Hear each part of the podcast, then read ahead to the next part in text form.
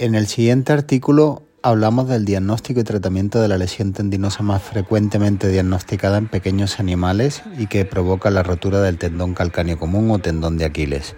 Mediante el uso de diferentes casos clínicos, hemos querido exponer los dos tipos de presentaciones más frecuentes de esta patología.